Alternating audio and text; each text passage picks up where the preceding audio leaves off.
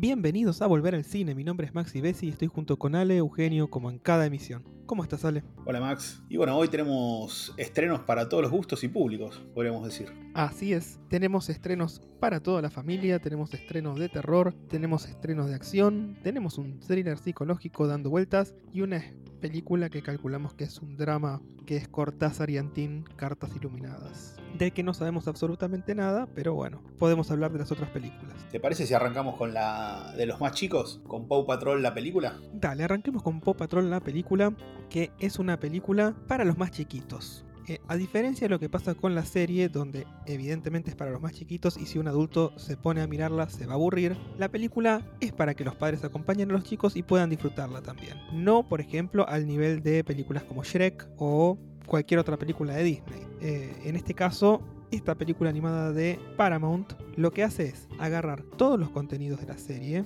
y llevarlos a la pantalla grande, con aventuras más grandes, más coloridas, con más personajes y en un lugar mucho más grande que el pueblito al que estamos acostumbrados, que es una ciudad. Tiene algunos guiños para los adultos, como por ejemplo las similitudes que hay entre el alcalde y Donald Trump. Evidentemente eso un chico no lo va a agarrar. Y otra cosa que los chicos no se van a dar cuenta, y vos tampoco, salvo que la veas en inglés, yo calculo que si la vas a ir a ver al cine la vas a ver en español con los nenes, es que en inglés tienen las voces de Dax Shepard, Jimmy Kimmel, Kim Kardashian y Randall Park. La película trata de pegar ese salto de la pantalla chica a la pantalla grande, y lo logra bastante bien.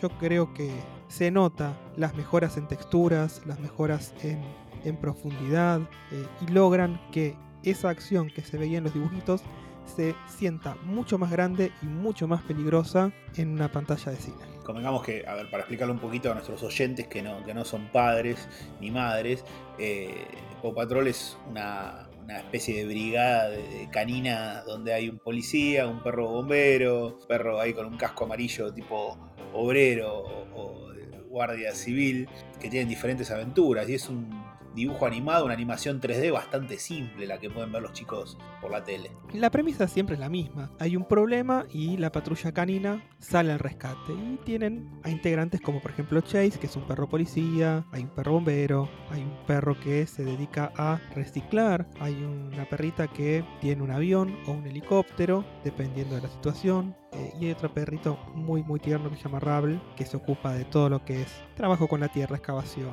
y demás. Te repito, en esta película hay personajes nuevos y cumple con todo lo que necesitamos para una película divertida. Hay mucha acción, muchos colores y los chicos la van a disfrutar un montón. Bueno, bien, ahí recomendamos entonces Paw Patrol para los más chiquitos. Convengamos que también es un público eh, niños y niñas de hasta unos 7 años, podría decir, ¿no? Y un poco más también podría ser si les gustan los perritos. Bueno, siguiente película, Max. ¿Qué, qué tenemos esta semana pasando a otro plano? Quizás el de la acción, ahí para los más grandes y a los que nos gustan un poco las piñas y los disparos. Bueno, para los más grandes que gustan de la acción, tenemos Justicia Implacable, que el título original es Wrath of Man, dirigida por Guy Ritchie y protagonizada por Jason Statham y Josh Harnett, junto a Scott Eastwood. La película es buenísima, nosotros ya lo charlamos en otro episodio, así que nos vamos a remitir al episodio donde hablamos de esta película cuando no había estrenos en cine y no sabíamos si iban o no a estrenarla con posterioridad en una sala con pantalla gigante. Así que nos remitimos a ese episodio, si quieren saber qué tal está la película, nos pueden escuchar. También esta semana tenemos un estreno que es para los amantes del terror, que es Candyman.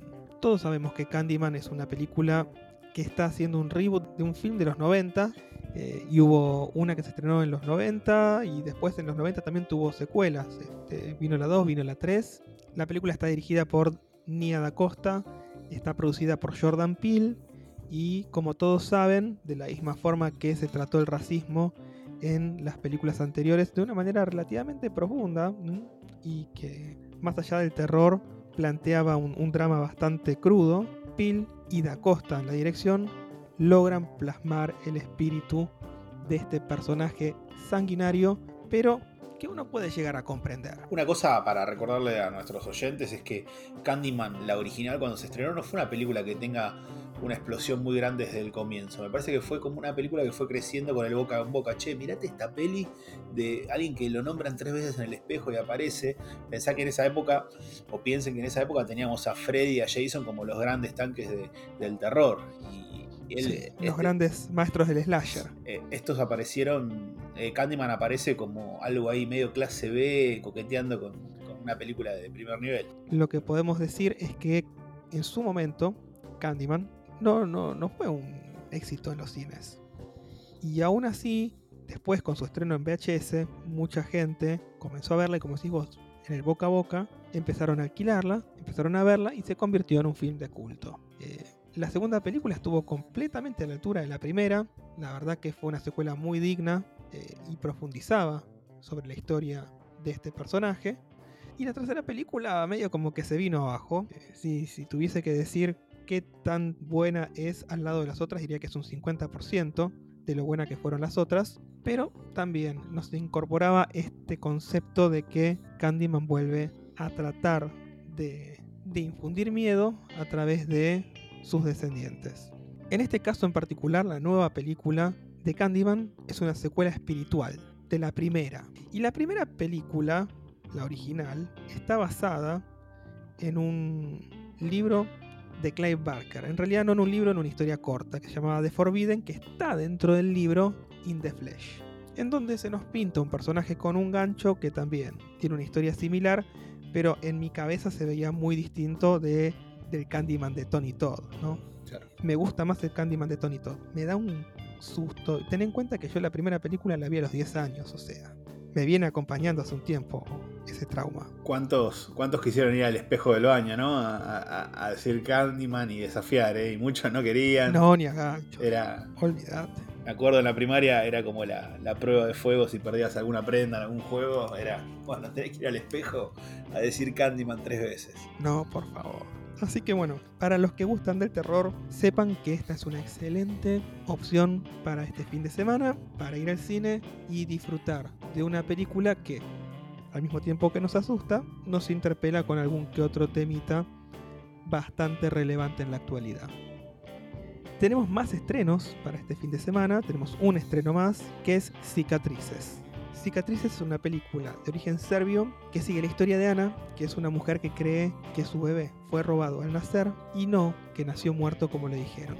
Ella vive con su marido y con su hija. El marido tiene los huevos llenos por esta situación. La verdad que le cuesta convivir con ella. Ella vive obsesionada con el hijo que pudo haber tenido y nunca tuvo. Y su hija también tiene algunos temitas porque vive conviviendo con ese fantasma del hermano que pudo haber sido y que no fue, y que obsesiona a su madre poniéndola a ella en un segundo plano. La verdad que la película es bastante fuerte, se convierte en un thriller psicológico porque unos 18 años más tarde de que le dijeran a esta mujer Ana que su hijo murió, por motivos que no vamos a, revelar ahora, eh, decide salir a buscar a su hijo. Y la película está basada en hechos reales que tienen que ver con más de 500 chicos que sufrieron estas abducciones en la ex Yugoslavia durante los 90. Fuerte. Muy fuerte. La película es buenísima. Bueno, esas son las películas de esta semana. Yo realmente creo que Cicatrices, que es el título en español de esta película serbia, es una película que está buscando al público que ama el cine arte, porque realmente está planteada de esa forma, pero también puede apelar al público general, eh, al que generalmente no se metería en el cine Lorca a ver una película de cine arte. Y por eso también va a estar en otras salas, como por ejemplo en el Cinepolis de Recoleta, o en el Atlas Patio Bullrich, o en el Multiplex de Belgrano. Y también va a estar en el Showcase Norte, en el Showcase de Belgrano, en el Showcase de Córdoba y en el de Rosario. Creo que uno de los grandes logros del cine durante esta época de reapertura fue que lleguen este tipo de películas a, centros más grandes como vos decís, Cinépolis o algún Atlas. Me parece que está bueno esto, ¿no? ¿No? Que solo no queden en, un Lorca o en algún tipo de cine un poco más dedicado a, películas de no de, del mainstream. De arte, claro. Creo que es una muy buena oportunidad para que la gente se empiece a, a conectar con estas películas. Bueno, Max, eh, entonces estos fueron los, los estrenos de esta semana. Sí, así es.